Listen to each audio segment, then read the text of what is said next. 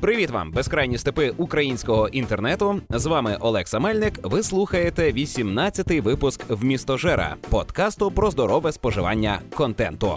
Подкаст виходить за підтримки патронів з Патреону. Дякую усім. А особливо хочу відзначити таких людей: Е, це Сергій Сич, Іван Янковий, Яр, Олексій Чубей та Ярослав Лісовський. Е, отак, е, цим людям я завдячую тим, що у мене з'являється знову і знову бажання повертатися до запису нових випусків подкасту. Сьогодні у вмістожері я не сам.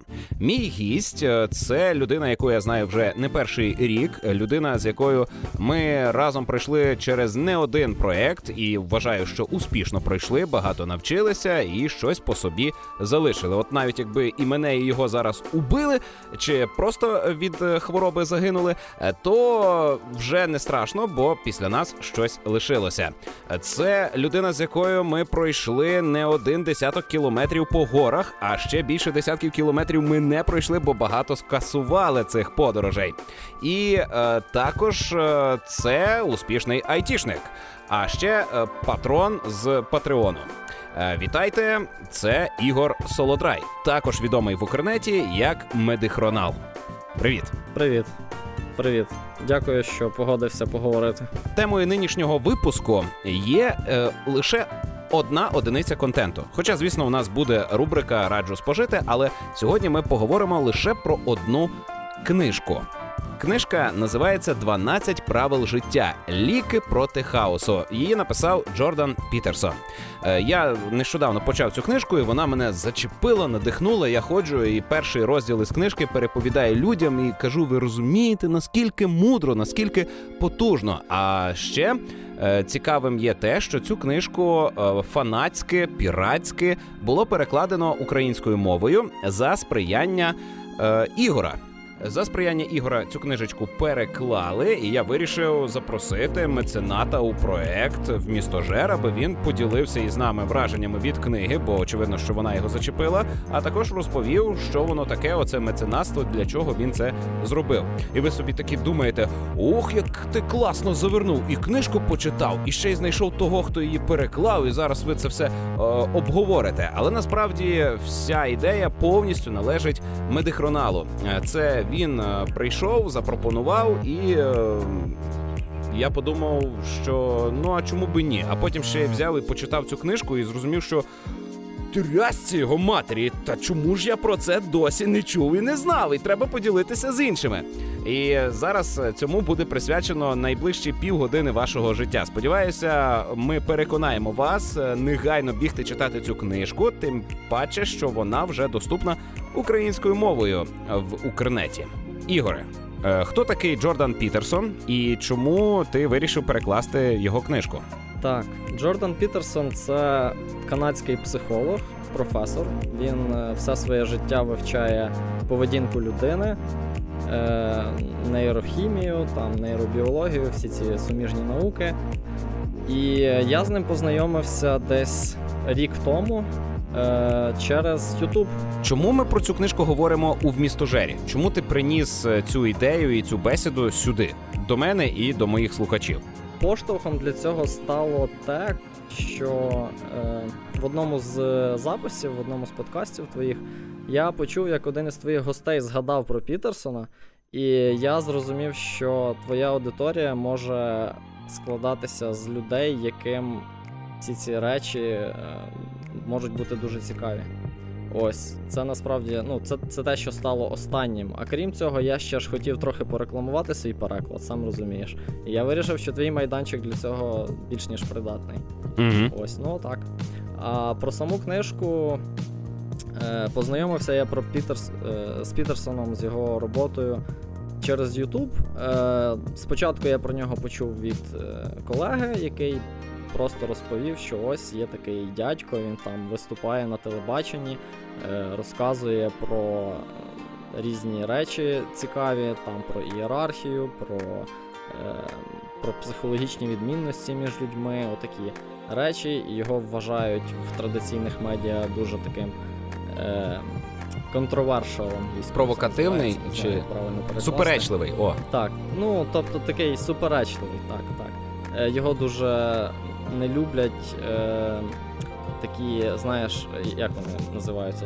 Social Justice Warriors. Це ці воїни соціальної справедливості, люди, які виступають за таку е, абсолютну рівність, е, там е, антирасисти, отакі люди радикальні, і вони самого Пітерсона вважають, ну, по суті, нацистом.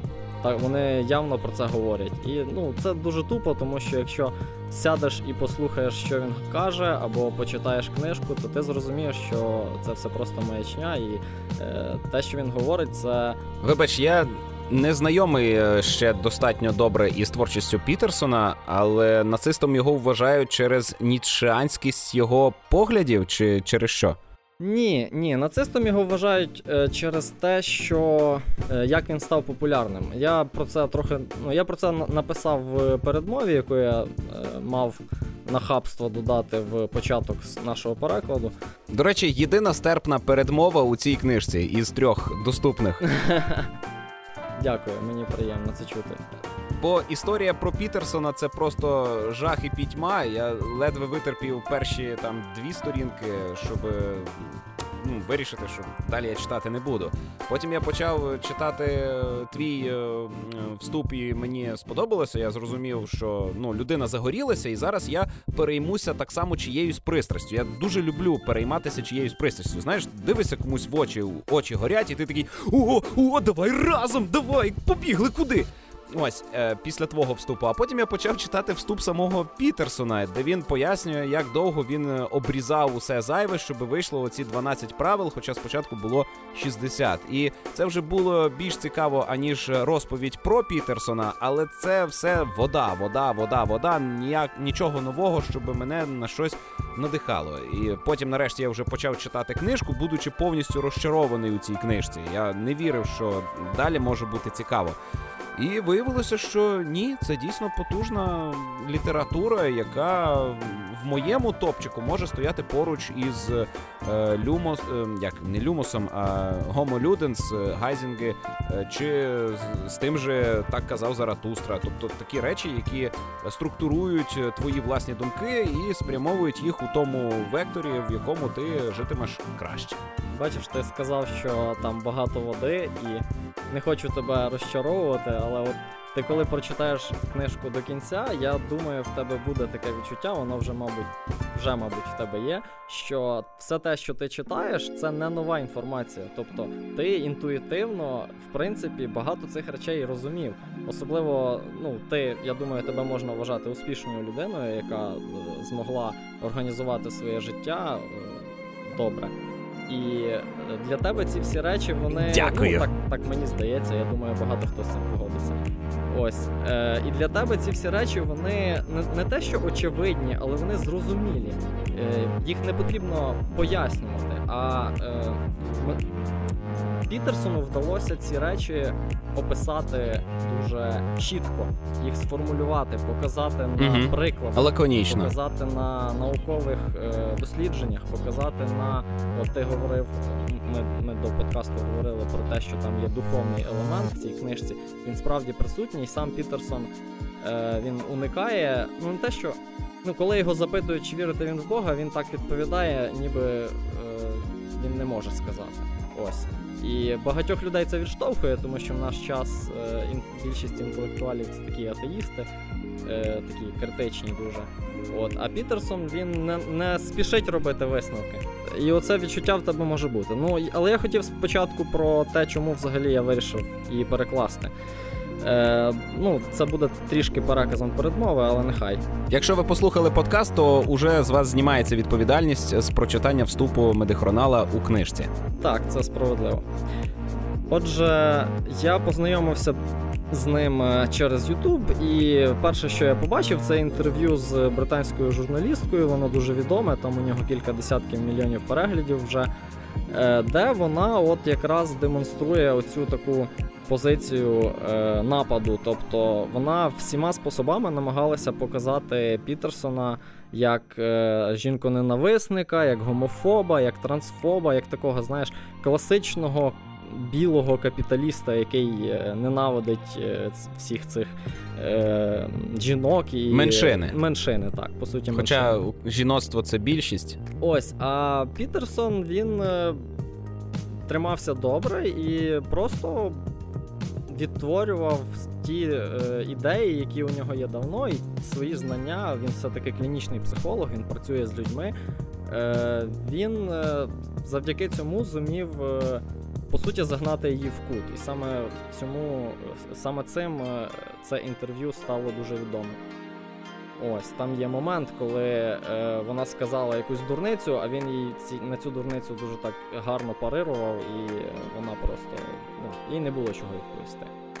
Ось е, це інтерв'ю мене дуже захопило, і я почав цікавитися, що ж він там взагалі таке робить. А виявилось, що на його каналі на YouTube він викладає свої лекції, які він е, читає в університеті Торонто е, вже дуже давно, вже кілька років. І я просто почав спочатку дивитися якісь його записи, розмови з іншими людьми, е, інтерв'ю. А згодом я просто взяв і прослухав е, два чи три курси його лекцій, які там є на YouTube. Це все тривало протягом року.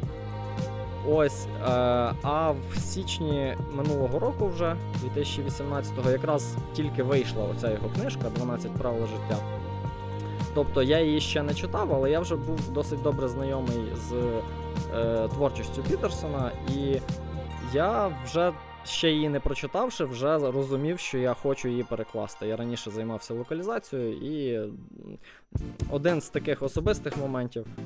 Е, я, наприклад, хотів поділитися зі своїм батьком цією книжкою, а він не знає англійської мови. І все. Ну тобто, я не міг ніяк. Відео всі англійською, практично весь матеріал англійською, можливо, Це там так повмістожерськи. Це капець. Ну, я хотів сказати, що я вже неодноразово згадував і наводив такі приклади, коли тобі хочеться, щоб щось було е, зроблено, а, а воно не зроблено. Ти стаєш і робиш це сам. І це доводить, що всесвіт, в принципі, це не стала величина, це щось змінне, і ти можеш на це впливати і робити щось краще сам. Зверніть на це увагу. До речі, це одна з одна з е, основних ідей книжки, теж що ти трансформуєш хаос світу в порядок, який є добрий. Це така фундаментальна реальність людини. А починаєш з власних думок. Так, саме так. Просто для чого написав книжку Пітерсон? Він сам пояснює, що е, книжка була зроблена для того, аби поліпшити життя однієї людини. І за рахунок того, що вона стане е, діяти ефективніше і отримувати більше задоволення, е, поліпшиться життя інших людей, які поруч із нею. І таким чином він запускає ланцюгову реакцію соціальну, від якої ліпшає весь світ. І глобально в тому є якийсь сенс, тим паче, що він покриває таку широку аудиторію. І ми зараз ретранслюємо думки Пітерсона для того ж, для чого ця книжка була написана, аби поліпшити ваше життя і поліпшити життя всього світу, тобто і для власної вигоди теж. Так, ти практично все правильно зрозумів, тільки от е, ну просто ти ще повністю не прочитав. Там є два моменти, в яких ти не, не дуже чітко, е, як сказати, передав ідею. Ну я говорю Ну, тільки по першому розумію, розділу. Так. Е, дивися, отже, Пітерсон сам досліджував дуже довго тоталітарні режими. Він намагався зрозуміти, що призводить до такого морального падіння цілого народу. І е, його перша книжка, яка називається е, Maps of Meaning, тобто карти значення, е, вона дуже. Вона є документацією його дос- То дослідів. Maps of Meaning. Так, Maps. А я думав, йдеться про гральні карти. Ні-ні-ні. Розумієш? Ні-ні-ні. А то мапи значень. Так. Е, так от, е, вона. Ця книжка, я її сам ще не читав, але я бачив відгуки, що вона складна, тобто вона дуже така науково ємна. А 12 правил це, я, наскільки я розумію, спосіб в популярній формі передати результати його досліджень. Так от, одним із головних висновків тієї його першої книжки було те, що правильний рівень аналізу е, поведінки, е, коли ти намагаєшся зрозуміти, от стався тоталітарний режим, який призвів е, там до смертей багатьох людей. Чому це сталося? Правильний рівень аналізу це одна людина, це індивід. Тобто тому е, це стається, е, тому що люди закривають очі на те, на що вони не повинні закривати очі. І це відбувається поступово. Тобто, спочатку ти там не заступився за когось, спочатку ти е, спочатку ризик був маленький, ти там міг отримати, не знаю, догану від начальства за те, що ти смієш розкривати рота, наприклад. А потім тебе за таке розстрілюють. Тобто, якщо ти не маєш. Е, якщо ти будеш достатньо довго закривати очі на дракона, якщо так можна сказати, то зрештою він стає просто неймовірно великий і може бути запісно. Оце такий був висновок першої книжки.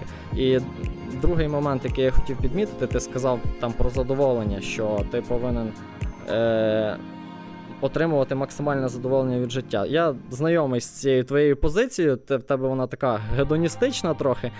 Я читав уже у цій книжці про те, що е, бути щасливим це дуже нездала ідея, і це не може бути метою життя. Але е, задоволення і щастя це різні речі. Так, це правда. І це теж у книжці обговорюється. Так, наскільки я пам'ятаю, так. Там є, до речі, я не знаю, чи це в книжці є, але в одній з в одному з виступів Пітерсона є е, такий, така ідея. В нього був якийсь клієнт, який каже: Ось я мрію там, е, коли мені буде там 50 років, лежати на пляжі на якомусь там острові і пити Мартіні. Чи що він там хотів? Чи Маргариту, Маргариту, так, коктейль. Ну, це 5 хвилин, далі так, що? І він каже, це 5 хвилин, а далі що? От саме в цьому і прикол. Ну, скільки ти? Ну, ще одну Маргариту, ну дві.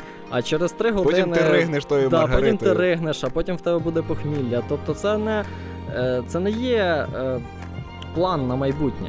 От така картинка, незважаючи на те, що вона дуже гарна. Ось, так от про переклад. Е, я хотів поділитися от з батьком, наприклад, з іншими людьми, які теж англійською не знають. Що, до речі, мене от якось так склалося, що я англійську добре вивчив, і вона мені потрібна там в професійному житті і взагалі. А, І мене дуже дивує, коли люди не знають англійської. Я просто вже якось це не розумію. Як це так в 2019 вже році ти не можеш знати англійської? Це ж неможливо. Ти ж не можеш ні контент споживати, ні почитати щось корисне. Ну просто від тебе світ закритий, якщо ти англійської не знаєш. Це мене, ну це інша трохи тема. Вибач, що я так відійшов. Ну, суть в тому, що досвід локалізації у мене був. Більше того, був досвід локалізації книжки. Е, у спілці локалізаторів Шлях Бетрав, е, як ти знаєш, ми переклали книжку, яка називається Барва чарів. Е, це фентезі Террі Пратчета. Угу. Ну, я е, присутній був. Ну так, ти знаєш, я для я для слухачів. Е, і ми з цією книжкою тоді намагалися навіть її видати, там спілкувалися з різними видавництвами, але нічого не вийшло. В результаті ми її просто виклали мережу. І цього разу я вирішив навіть не намагатися домовлятися з видавництвами через цей попередній досвід. Може, це було не зовсім правильно, але ну, надії на те, що хтось е, захоче спрацювати з якоюсь випадковою людиною з інтернету над перекладом книжки, е, були малі. Ну, е, Ігоре, ми будемо як це реалістами, не будемо ідеалістами. Це не те, що не зовсім правильно, це зовсім неправильно. Ти вчинив піратський акт. Е, ну так. Це це дуже погано, погано. Е, але тобі хотілося. А як відомо, коли дуже хочеться, а криміналу в тому дуже. нема, то можна. Ну, криміналу нема до певного часу, тобто там за за деякими законами Доки ти не попросиш за це грошей. Ну так, взагалі так, це правда. Ну і насправді навіть в книжку ми додали дисклеймер, що ну я б хотів, щоб люди, які прочитають цю книжку, навіть якщо це буде через наш переклад, вони підтримали діяльність Пітерсона, тому що він на це заслуговує. Отже, з перекладом я знав, що я сам не впораюсь. Я звернувся до свого друга, е, який раніше теж займався перекладом ігор. Е, я йому заплатив за переклад. Е, там, до речі, теж трохи цікаво. Я для для мене це був новий досвід, але я не думав, що коли ти пропонуєш платню за роботу, то це складніше організувати, ніж коли ти її не пропонуєш. Тобто, ну, безкоштовна робота вона набагато довша, але коли е, з'являються фінансові ресурси, то з'являються додаткові. Як сказати, труднощі, треба домовлятися, там, за скільки, за що, коли і так далі. Отакі. Ну, Для мене це було трошки новим. Ось. Е, ну, книжку Вітаю. ми переклали десь. Так, дякую. У світі замовників. Так, так. Десь за півроку книжка була перекладена. Ну, чорновий переклад був, і двічі, як мінімум, вона перечитувалась, може навіть тричі, я не впевнений. Е, один раз сам перекладач перечитував, і редактор був окремий теж. Але от я був е, перечитував перший розділ якось на днях, і там все одно є одруки десь в деяких місцях. Ну таке. Немає меж досконалості. Добре, я думаю, перший пункт ми в принципі розібрали, хто такий Джордан Пітерсон і навіщо ми переклали книжку. Е, книжка доступна зараз на гуртом. Для чекай, якщо, якщо коротко, то е, переклав ти її для того, аби батько прочитав. Поділитися. Ну, як мі... можна так сказати, так. Це, до речі, схоже на те, ти казав, що ти озвучуєш, береш участь в озвученні гільди, так? Ну ти ж по суті це для дочки робиш. Ну, так, ми вже і закінчили І для себе. закритий проект. Та. Ну, бачиш. Нам ще й грошей накидали, і ми злочинно заробили н- н- нелегально. Ай-яй-яй. Ось. Ну, добре. Навіщо потрібне бачення майбутнього, як позитивне, так і негативне? Як його придумати? Е, звучить як рояль, рояль в кущах. Е, поясни контекст. Е, ну, це одна з. Це, це одна з тем, яка є в цій книжці, і як я її виділив, тому що я думав, е, що це ближче до тематики містожара. Ідея в тому, що е, людина це істота, яка А чому бачення майбутнього, а не проє... проєктування майбутнього? Проєціювання майбутнього? Я думаю, ти можеш підставити туди різні слова. Е, Суть в тому, щоб е, це було чітко Вибач, але бачимо ми уявлення. те, що існує, те, що уже е, як факт, розумієш? А, А, ну, майбутнє гаразд. як факт це неправильний підхід. Майбутнє Я згоден. слід е, до я нього з тобою згоден. Я думаю, я неправильне слово просто вжив. тут. Ага. Я с- хотів навести один приклад, який би продемонстрував, що я взагалі маю на увазі. Е, отже, ну почну, спробую почати спочатку. Це все, можна сказати, буде ретрансляція ідей Пітерсона. Деякі з них можна побачити в книжці. Отже, людина це е, істота, яка постійно чогось прагне і у щось цілиться, якщо так можна сказати. І, е, і наше сприй... це настільки глибоко в нас закладено, що наше сприйняття від цього залежить. Тобто ми бачимо світ не як набір об'єктів навколо нас. Ми бачимо світ через призму того, що ми хочемо. Тобто ми бачимо речі, які ми хочемо, ми бачимо е, інструменти, які допомагають нам отримати ці речі. Ми бачимо перешкоди на шляху до речей, які ми хочемо, а все інше ми тупо ігноруємо. Мало того, що ми його ігноруємо, ми навіть не звертаємо уваги на те, що ми це ігноруємо. І те саме стосується е, небезпеки. Ти, до речі, в одному, може навіть не в одному з випусків згадував, що от є. Ні, ні, що є два основних сюжети в людстві взагалі: це прагнення смерті і прагнення розмноження. От це дуже схоже. Ти, е, наше сприйняття, воно.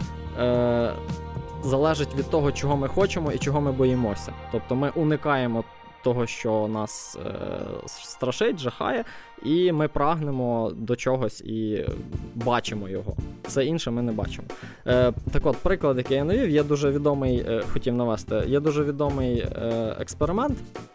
Психологічний, отже, це відео, я думаю, можна навіть знайти і можу навіть додати тобі в YouTube, я не знаю. Ну, може, спробуємо. Е, значить, там е, кімната, і е, люди є в білих футболках і в чорних футболках, там їх шестеро. І вони е, стрибають е, по колу і перекидають одне одному м'яч. І завдання е, для людини, над якою ставлять експеримент, подивитися це відео і порахувати, скільки разів м'яч перекидала між собою біла команда. Ось. І людині дають це відео, воно там триває 2 хвилини, відео закінчується, і людину запитують: а ви бачили мавпу? А людина каже, яку мавпу? Ну, тобто як, спочатку її питають, скільки вона. е, Так, я пропустив цей момент. Е, Її питають, скільки там е, було цих китків, вона відповідає, потім її питають, чи бачила вона мавпу. Е, Вона каже, яку мавпу, їй вмикають відео знову. І виявляється, що десь посередині відео е, зайшла е, прямо посеред камери величезна ну, людина в костюмі горили, щось там потанцювала, пострибала, тобто її неможливо було не помітити. Як, якби, якби людина, яка дивиться відео, не мала завдання порахувати кількість китків, а просто дивилася це відео, вона б її точно помітила. І експеримент доводить якраз оцей факт, що наше сприйняття залежить від того, що ми, на що ми, ну, чого ми прагнемо, так, яка мета. Так от, в контексті е, вмісту Жера і в контексті цієї книжки, е, якщо в тебе, як в особистості, немає, ти не задумувався над тим, е, яким може бути твоє майбутнє хороше, так? Е, і так само, як воно може скотитися в прірву, е, то ти не контролюєш те, що ти бачиш. Тобто, якщо в тебе є бачення майбутнього, якщо ти знаєш, чого ти хочеш, наприклад, там, не знаю, я хочу закінчити університет успішно. Ну, це такий банальний приклад. Ну, припустимо, якщо в тебе є така мета, то ти одразу бачиш, які дії тебе наближують до, до завершення цієї мети, до отримання бажаного, а які ні. І так само з е, негативним майбутнім. Якщо ти вважаєш, е, не вважаєш, якщо ти знаєш, що ти не, будеш себе контролювати, і ти, наприклад, будеш е, там пияцтвом займатися, наприклад. Е, ти, якщо ти сів і уявив, яким буде твоє життя, якщо ти будеш кожного дня бухати протягом трьох років. Якщо ти намалював собі цю картинку, Мартіні пити на березі моря. та, наприклад, якщо ти намалював собі цю картинку, то далі ти будеш уникати, тому що твій мозок автоматично буде бачити, що е, оця дія може призвести до ось такого е, результату. Ось чому це дуже важливо. А з точки зору мі- в містожара, то якщо у тебе є отака от, отаке от бачення, чи як, як ми, яке краще слово використаємо тут? Е, проект майбутнього, уявлення. якщо ти собі уявляєш, Мгм. уявляєш так, яким, яким воно, яким ти. Якщо в тебе є уявлення е, майбутнього, яке ти хочеш, ти будеш, твій мозок автоматично буде фільтрувати всю непотрібну інформацію, а бачити ти будеш лише те, що якимось чином пов'язано е, з цією картинкою майбутнього. І це стосується всього, контенту в тому числі. Ти заходиш на YouTube, перед тобою там 30 від... відео, і ти повинен клікнути на якесь одне. 29 з них ти проігноруєш. І те, які з них ти проігноруєш, а на яке звернеш увагу, якраз і залежить від того, чи є у тебе оця картинка і яка вона. Ти знаєш, е, е, я от е, мене сталося щойно невеличке манюсіньке таке осяяння. Е, до мене нарешті дійшло, е, що значить думки матеріальні і як це працює. Е, Бо в нас мозок влаштований реактивно. Коли ми отримуємо якусь інформацію, особливо якщо це нова, або коли ми отримуємо послідовність інформації, ми завжди укладаємо це в, зв'язки. Ми утворюємо між цим зв'язки, навіть якщо їх там немає. Нам показують ряд картинок, ми завжди готові розповісти історію про те, е, як ці картинки розвивалися, як від цієї картинки дійшли до останньої. І е, коли ми е, уявляємо своє майбутнє, коли ми створюємо певний образ, то це кінцева картинка. А початкова картинка це зараз, там, де ми існуємо. І мозок починає будувати історію того, як я прийшов до цього майбутнього. Е, Він починає самостійно в фоновому режимі вигадувати алгоритми, за якими ти цього досягнеш.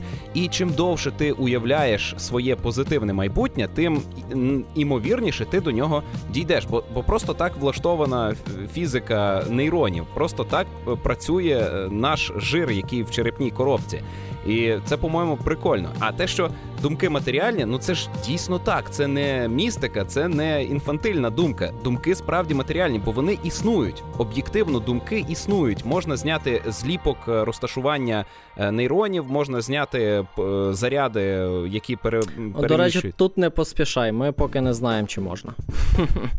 Я трохи цікавився цією темою, це дуже складно, ми не знаємо. Ні, ну я маю на увазі, що, що може ми зараз не вміємо це щитати, не існує нейроінтерфейсу, але е, думки існують, розумієш? Те, те, що ти уявляєш, воно об'єктивно існує. І е, створивши його в межах своєї е, внутрішньої реальності, ти можеш перенести це у реальність об'єктивно. І ніколи не лінуйтеся уявляти, що вам добре завтра чи через 5 хвилин. Так, так. І важливо пам'ятати, що це ж не означає, що ти сів, намалював собі картинку і все, вона зафіксувалась. Ні, це не так працює, тому що поки ти до неї йдеш, е, ти можеш зрозуміти, що щось в цій картинці не так, як ти б хотів. І ти її змінюєш. Тобто, це вона не статична.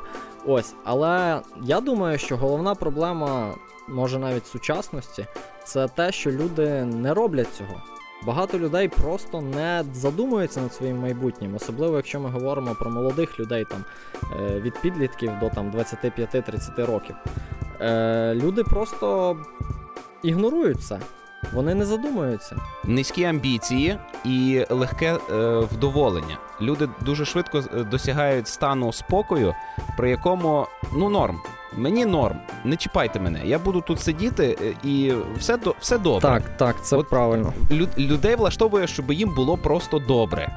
Так, і е, Пітерсона є гарне пояснення, чому так відбувається. Тому що якщо ти вже намалював собі цю картинку, наприклад, знову ж таки, що ну візьмемо цей банальний приклад з університетом, що я закінчу університет добре.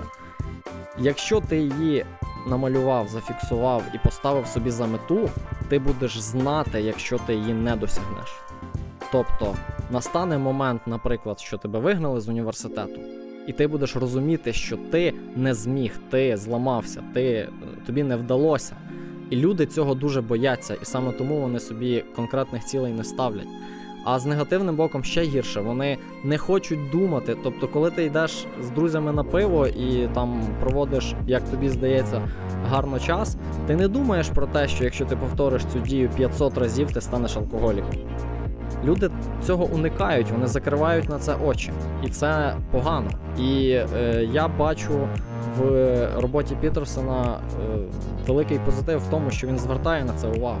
Що люди повинні задумуватись над тим, до чого призводять їхні дії, і задумуватись над тим, е, яким може бути їхнє майбутнє, і прагнути до хорошого майбутнього. Ну і знову ж таки, це очевидні речі, як і телефон служби Так. порятунку.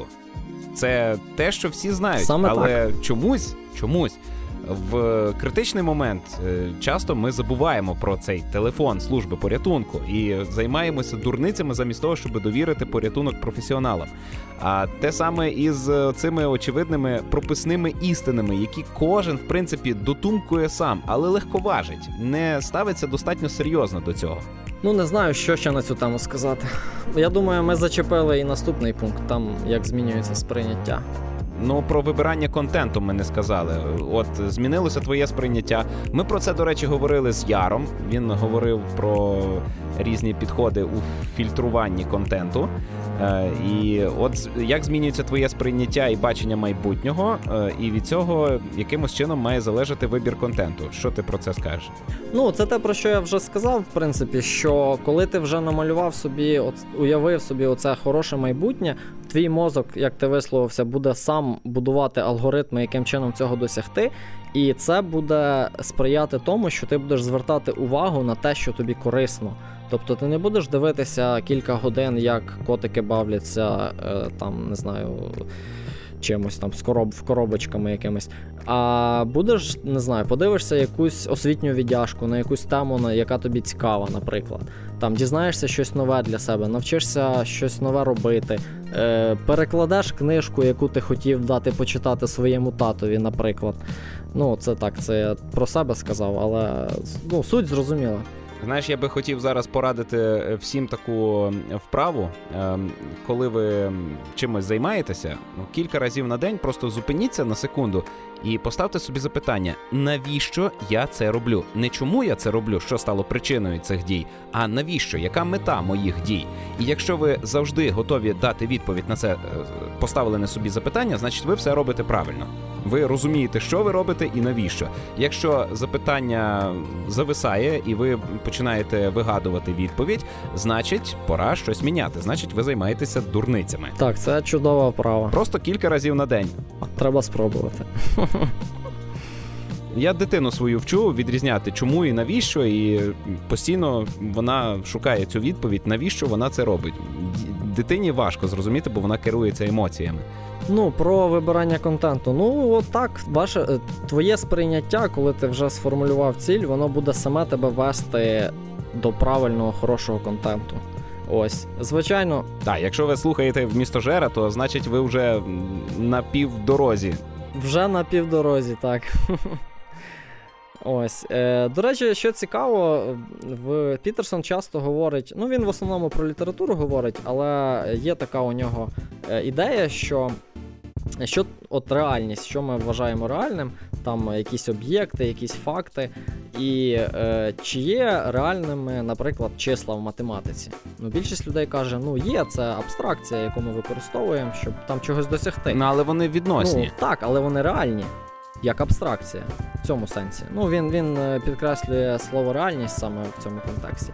Але звідси він йде до наступного: що е, якщо числа це. Е, Абстракція, яка нам допомагає, то так само і, наприклад, художня література це теж абстракція, е, хороша художня література це абстракція людських життів і поведінки людей в різних ситуаціях.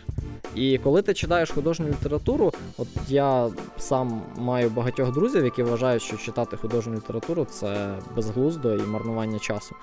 Ось. А в даному випадку, якщо ти згоден з тим, що художня література це абстракція людського життя, людської поведінки, а це означає, що прочитавши художню літературу, ти можеш чогось навчитися. А чому саме література? Ну я, наприклад, е, з цією ж метою дивлюся ситкоми. Друзі, е, теорія великого вибуху. Саме так, я я з тобою згоден, абсолютно. Це не має значення. Тобто, ну там акцент на літературі, але суть в тому, що це про будь-яку творчість: е, фільми, ігри, серіали, е, книжки, все що завгодно, будь-яка е, форма, театр. Це все туди ж. Тобто ти таким чином можеш навчитися якихось речей, якоїсь е, побачити, як люди реагують в різних ситуаціях, е, не маючи потреби самому це ну, переживати. Ну так і відбувається навчання. Тобто, по суті, це такий спо- спосіб вчитися на чужих помилках. Так, так. Ось, а от чомусь. Читати художню літературу це сьогодні не так модно. Ну, можливо, серед твоїх слухачів ні. Я так припускаю, що більшість з них читає книжки, не знаю. Хоча я сам, наприклад, останніх кілька років небагато читав. Е, художня література це надто широке поняття, тому що е, бувають книжки, в яких розповідається фантастична історія, але закладені певні ідеї, і автор вигадує приклади для е, ілюстрації цих ідей. Е, фантастичні приклади, які в принципі в нашому в нашій реальності неможливі. А є художня художня література, яка просто розповідає історії і без ідеї. Розумієш, і ти не почерпнеш. І те, і те має своє призначення. Ну саме тому ми можемо фільтрувати. Е, Просто питання в тому, як це не так просто. От ти сам казав, що е, як це мільйони мух не можуть помилятися, так? Тобто, чи, чи є е, той факт, що багато мільйонів людей захоплюються якимось твором, е, ознакою того, що він вартий уваги? Невідомо, ми не знаємо. Це не так не так просто оцінити. От Підерсон, наприклад, він каже, що е, класична література це приклад того, що е, приклад контенту, який потріб, з яким потрібно бути знайомим усім. Тому що ну, ідея в тому, що якщо книжка не втратила своєї актуальності через 50, 100, 200 років, отже, в ній є щось фундаментальне, яке корисне для всіх людей. Така ідея. Але з іншого боку, Пітерсон на початку 12 правил життя розповідає про те, що е, чимало митців створили багато творів, але людство е, знає лише значну, ну дуже малу частку цих творів. І з усіх е, митців ми знаємо лише одиниці, хоча їх тисячі чи мільйони. Е, творців. І ем, це не значить, що ті одиниці вони реально найкращі. Просто вони, як ті, як ті лобстери, перемогли і звеличилися. І кожен може цього досягти, як я зрозумів. Я про те, що ну, бачиш, тут ідея в тому, що класична література вона об'єктивно корисна і ем, класна, а з іншого боку, він же каже про те, що а може варто глянути і на інше. В тому прикладі, що ти навів, що ми знаємо лише кілька авторів і мало творів виживають, це був е, приклад цього розподілу Парето. Там він трошки не в цьому контексті говорився. Ну, це, це один із таких фундаментальних законів у світі, який ми спостерігаємо, але ми не знаємо, чому так відбувається. Що в будь-якій діяльності, особливо якщо вона соціальна, тобто залежить від інших людей, ну там художня книжка, наприклад, її успішність залежить від того, скільки людей її прочитає, правильно? Угу. Е, ось що в таких е, галу... не галузь, це погане слово. Е, ну, в таких видах діяльності Царина. Е, таких царинах так е, завжди працює оцей парето розподіл, який виглядає як ну, така дуже-дуже е, крута крива. Е, тобто, це там, там, по-моєму, принцип такий, що е, корінь квадратний від кількості учасників. учасників. Ну, тобто, якщо це 100 людей, то 10 з них роблять половину всієї роботи. Зрозумів? Ось. І це спостерігається всюди, і не тільки серед людей, ще й у, у природі. Тобто там це стосується там маси зірок, кількості населення міст. І от е, про творчість теж там було, що там е, лише маленька кни... е, кількість книжок продається е, накладом там кілька сотень тисяч копій. Ось. І ну, тобто ми це спостерігаємо, але чому так відбувається, насправді досі не зрозуміло. От, але з іншого боку, це. Е, до того, що ти сказав, е, у тебе є в такій діяльності е, є заохочення, чому ти будеш старатися написати хорошу книжку, наприклад, або зняти шикарний фільм. Тому що якщо він буде справді хороший і шикарний, то він виб'ється в оцю е, на вершину, стане головним лобстером у цій царині. Ну тут ми починаємо новий випуск в містожера, і зараз будемо обговорювати е, природу популярності. Так. Це дуже дуже важка тема, і е, талант автора не є найважливішим фактором у природі популярності. Так, я попереджав, що ми в будь-який момент можемо скотитися в дискусію якусь. Тому так, треба обережно з цим. Ну, в нас ще є останнє питання: дисциплінування через повторення мікрокроків, оптимальні труднощі. Так, це. Ну як ти замудрував? Відразу відчувається, що писав програміст. Е, ну, це теж одна з Я, головних. я не розумію. Це теж одна з головних ідей е, Пітерсона, яка полягає в тому, що. Е, ну, давай, можливо, це буде краще на прикладі. Припустимо, у тебе в кімнаті завжди срач. Тобто, ну, от така ти людина, ти не любиш прибирати, ти не любиш складати на місце, і в тебе срач, але він тебе дратує, але ти занадто лінивий, щоб встати і зібрати все докупи. Е, і навести лад у своїй же ж кімнаті. Це, до речі, стало е, мемом у, у світі серед, серед слухачів Пітерсона, що прибери в себе в кімнаті. Е, До речі, я про це теж казав у вмістожері, і часто кажу, що для того, аби змінити всесвіт, е, спочатку візьми і поприбирай довкола себе. І Так, так, так. Е, так от, е, ідея в тому, що, припустимо, ти в такій ситуації, що в тебе срач, і тебе це дратує, але ти ну, не, не вистачає тобі волі, не можеш ти здолати свою лінь, щоб взяти і за один день все поскладати. Тоді тобі потрібно домовлятися з, тоб- з собою. Тобто, е, ти можеш поставити собі меншу ціль. Наприклад, не прибрати повністю в кімнаті, а прибрати в себе на столі. Якщо ти не можеш навіть цього зробити, то ти повинен ще зменшити собі складність завдання. Е, наприклад, не прибрати на столі, а покласти книжку одну на місце, щоб вона не валялася. Тобто ти зменшуєш складність завдання до того моменту, поки ти не будеш згоден його виконати. І коли ти цю точку знайшов, ти е, просто повторюєш це кожного дня. Тобто кожного дня ти кладеш один предмет на місце. Все.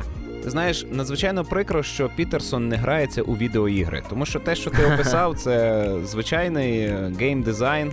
е, Будь-якої гри у відкритому світі, де в тебе Це є дуже глобальне завдання, е, розбите на сектори, сектори розбиті на завдання, а завдання розбиті на етапи. І коли людина багато разів повторює проходження ігор, у неї виробляється метода, яка поширюється на всі царини діяльності, і вона вчиться дробити всі свої завдання і своє життя на маленькі кроки. І загалом виходить набагато краще ніж без досвіду відеоігор. Гадаю, якби Пітерсон відкрив для себе цей прекрасний світ е, електронних розваг. Він би прозрів, що про це не треба навіть книжки писати. Це вже от сидиш і практикуєш. Так бачиш, це, це ще один приклад е, того, що і так всі знають. Всі знають, що так треба робити, але ніхто так не робить. От я теж. Це для мене таким відкриттям було оці всі лекції, його ця книжка. Е, Практично все, що там написано, все відомо. Ти й так знаєш, що світ так працює. Але люди чомусь не роблять цього. Я навіть за собою, от у мене, наприклад, е, у мене особисто з цим от е, визначенням майбутнього, намалюванням картинки, у мене з цим неймовірні проблеми. Я не можу цього зробити. Я не знаю чому. Я намагався, і це дуже складно. Ти не знаєш, чого ти хочеш? Е, я не можу визначитися. Оце, оце от у мене є така проблема. У мене є в даний день я можу зайнятися там п'ятьма прикольними речами, і через те, що їх аж п'ять, я не можу вибрати і сфокусуватись на чому одно, на чомусь одному. А через те, що я не можу вибрати щось одне, я не роблю нічого. І я в такій ситуації знаходжу себе дуже часто. Можливо, це якось пов'язано з характером моїм, я не знаю. Але от у мене є з цим проблема. Ну, я хотів е, наголосити на тому, що в цій книжці немає нічого нового. тобто, якщо у вас життя в порядку, якщо ви вважаєте, що у вас е, все правильно, все на місці, все організовано дуже добре, можете її не читати. Ні, я ось вважав, що в мене все гарно і все організовано, і далі буде тільки краще. І, і підійшов до книжки з величезним скепсисом. Ну що за маячня, е, все це очевидно. Е, Почав читати, зрозумів так. Це все очевидно, але ці думки треба висловити ось так лаконічно, як це зробив цей чоловік. А також е, на е, ці ідеї треба глянути трошечки з іншого ракурсу, аби ну так так би мовити, вийти за межі свого досвіду і подивитися на свою ж діяльність і очима іншої людини, яка робить щось подібне. Я ще подумав, ми можемо просто зачитати правила, щоб було зрозуміло про що книжка. Ні, давай ні, це, це вже будуть спойлери. Там приємно це відкривати. І е, серйозно, якщо ви е, ставите перед собою мету оптимізувати своє життя і зробити його насиченішим, ефективнішим і за короткий період свого перебування на цій планеті е, встигнути більше та залишити по собі більше. Е, Я впевнений, що е, 12 правил життя це одна, не єдина, а одна із багатьох книжок, які варто прочитати. Вмістожер буде проводити дослідження і шукати подібний контент. І я впевнений, що мої слухачі мають що розповісти. До речі, е, пишіть про це у нашому чаті патронів. А також е, можете у коментарях до цього випуску написати свої подібні одиниці контенту, які вас навчили самоорганізовуватися, самодисциплінуватися і ну, бути щасливішими та задоволенішими. Я теж так думаю. Що, я думаю, що ми про книжку розповіли достатньо за якихось там 50 хвилин. Е, і якщо ми когось не переконали, то ну дійсно вам не варто цю книжку читати. І не знаю, що ви робите у вмістожері, якщо е, мої і поради моїх гостей вас не чіпають і не надихають на споживання нового контенту. До речі, про це. Е, крім того, що ми проговорили сьогодні про цілу цю книжку, у нас є рубрика Раджу спожити, де я або мої гості радять зазвичай три одиниці контенту. Так, я підготував три одиниці контенту. Отже, перша це я, мені її порадив колега, і я раніше в Point and Click квести не грав. Ось, але мені порадили, я спробував, і мені дуже сподобалось. Тобто ти не знаєш, Ні, що таке Кейт Уокер? я, я таке не грався, от буду знати. Почекай, не спіши. Е, отже, серія називається Blackwell. Я не знаю, Олексо, ти знайомий з цим? Здається, вперше чую. Е, Це е, інді-гра, е, там це точніше серія з п'яти ігор. Е, Там перша гра називається Blackwell Legacy. Е, Це point-and-click квест з піксельною графікою, в якому ти граєш за дівчину, яка є медіумом. Е, як це сказати? Ну, вона називається там медіумом. Суть в тому, що вона може спілкуватися з привидами.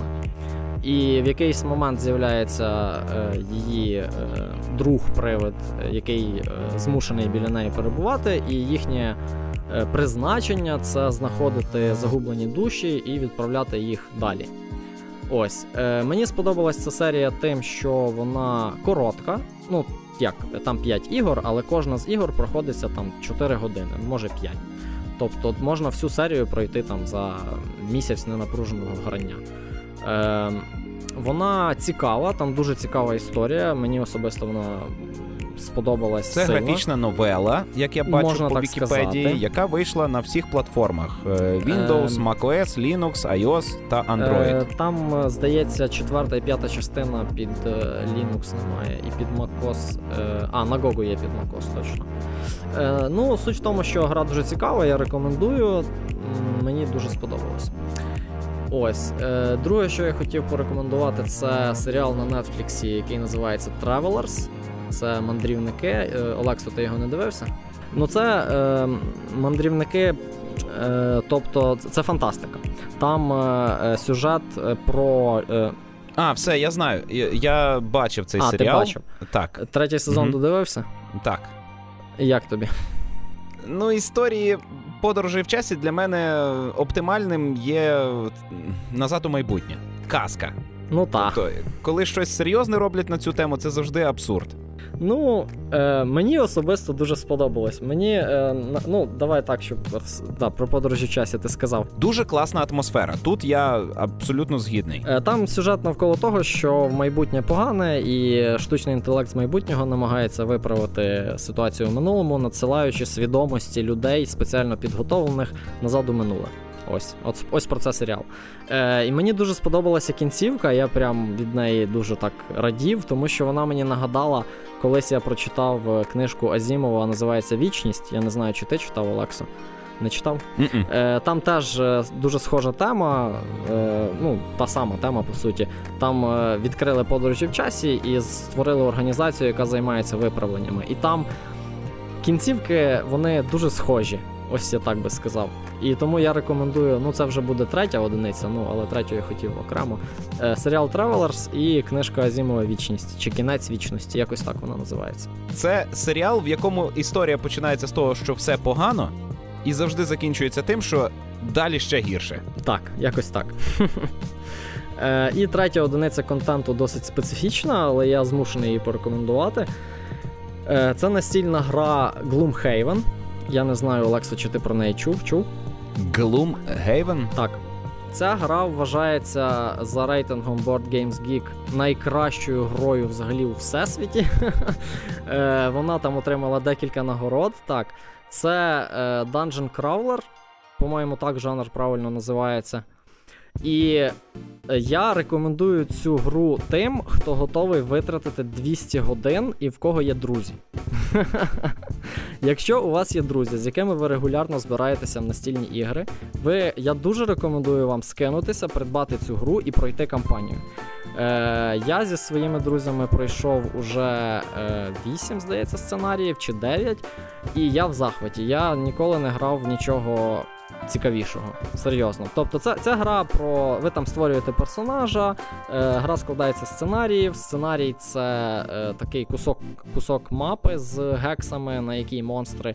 І е, там дуже класна бойова механіка, там е, автоматизований. Е, Автоматизовано ходять монстри, тобто не- треба призначати відповідального за е, ну, відповідального гравця е, за те, е, як ходять монстри. Тобто це все автоматизовано і це дуже зручно.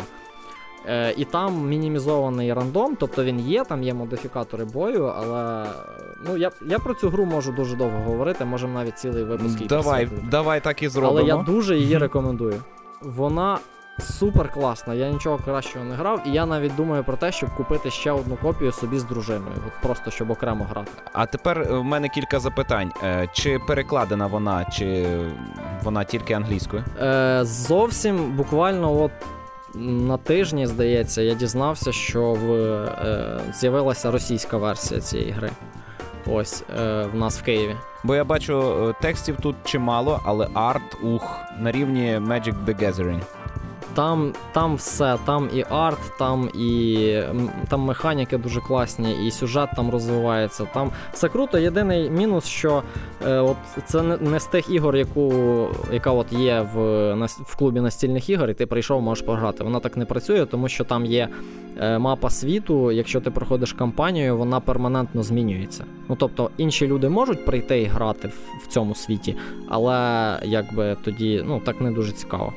Тобто там наклейки наклеюються на мапу, і вам там відкриваються Вау. локації, у вас там є досягнення. Е, отаке. Я би тобі порадив, Супер якщо класно. тобі сподобалося таке, е, то глянь на Pathfinder картковий. Є на А я цей, я придбав і трошки погрався в комп'ютерний ні, ні, ні, то, то інше, вийшов. то інше. То не те саме? Окей.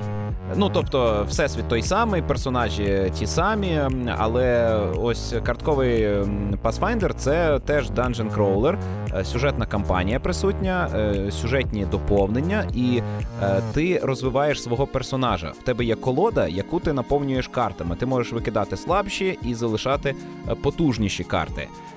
В Gloomhaven дуже схожа ну, от, от. Там теж в тебе колода карт в персонажа, і ти її Ми змінюєш. пройшли одну коробку з усіма доповненнями. Зараз я купив е, другу коробку, е, присвячену піратству. І там в тебе свій корабель є, е, і ну дуже класно, словом. Раджу. Я думаю, що це щось Окей, схоже. я спробую. а Подивлюсь. яка тривалість Так. партії у Gloomhaven? Е, дивися, коли ми вже розібралися з правилами і пограли кілька разів, то сценарій з розкладанням і збиранням забирає десь 2,5-3 години. Мгм. Ну, Pathfinder швидше. Півтора години партія. Ну, ідея в тому, що ви зібрались, пройшли сценарій і розійшлись. Так. Ну, класно. І кубики кидати. Добре. Ні, кубиків в Gloomhaven немає. А, а в Pathfinder є. Добре, Олекса. Ще про щось говоримо чи все? Ні, ну е, вийшло дуже насичено, і ми вписалися якраз в годину. Я тобі безмежно вдячний, Ігоре. Сподіваюсь, до речі, от ідея поговорити про настільні ігри і розказати кілька. Взагалі, чи саме про Gloomhaven? Ну, ти хочеш про Gloomhaven, то говоритимеш про неї. А я маю собі що розповісти, і ми могли б скооперуватися і записати ще один випуск. Тим паче, Можемо, що я не проти. Це таке, такий вид дозвілля, який е, зараз дуже стрімко розвивається в Україні, і я вже бачив десятки, якщо не сотні, е, українізованих настільних ігор. Ну, На жаль, вони переважно всі для дітей та сімейного грання, але е, мені якраз зараз потрібні ігри для того, щоб вчити мою дитину гратися в настільні ігри. І Е, Давайте поговоримо. Якщо вам цікаво послухати випуск в містожера про настільні ігри, почути кілька рекомендацій, у що би можна було погратися, і що це взагалі за вид дозвілля, якщо ви ще не цікавилися, то Ігор, Так, я не проти, я тільки за. Чули? Я сам настільні ігри граю багато, можу трошки розповісти. А я ще можу закликати якогось видавця настільних ігор І українського. взагалі буде круто. Так, і в нас буде дуже компетентний такий випуск. Давайте зробимо. Давайте. Ну а на цьому я безмежно вдячний тобі за те, що зробив можливим цей випуск, за те, що е, посприяв е, українському е, виходу книжки «12 правил життя. Ну, не виходу, але поширенню україномовному. Я сподіваюся, що всі. Ну, вважаю, що виходу. Мгм. Вважаю, що виходу. Так, я ми забули сказати. Виявилось, що зовсім скоро вийде офіційне видання цієї книжки, і можете придбати його, якщо хочете. Ну, подивимось, який переклад кращий. З барвами чарів, наприклад, вийшло, що шлікбетрафівський переклад був кращий. Ну, не дивно, стільки людей працювали і так старалися. А, якщо не терпиться почитати книжку українською вже, то у вас є така можливість. Але ми закликаємо вас е, обов'язково книжку придбати, коли е, це буде ну, принаймні зручно для вас. Е, І таким чином подякувати автору за те, що він зробив цю працю і зробив світ кращим. Дякую, Олексо. Дякую, що запросив. На все добре. Це був місто Жер, 18-й випуск подкаст про здорове споживання контенту.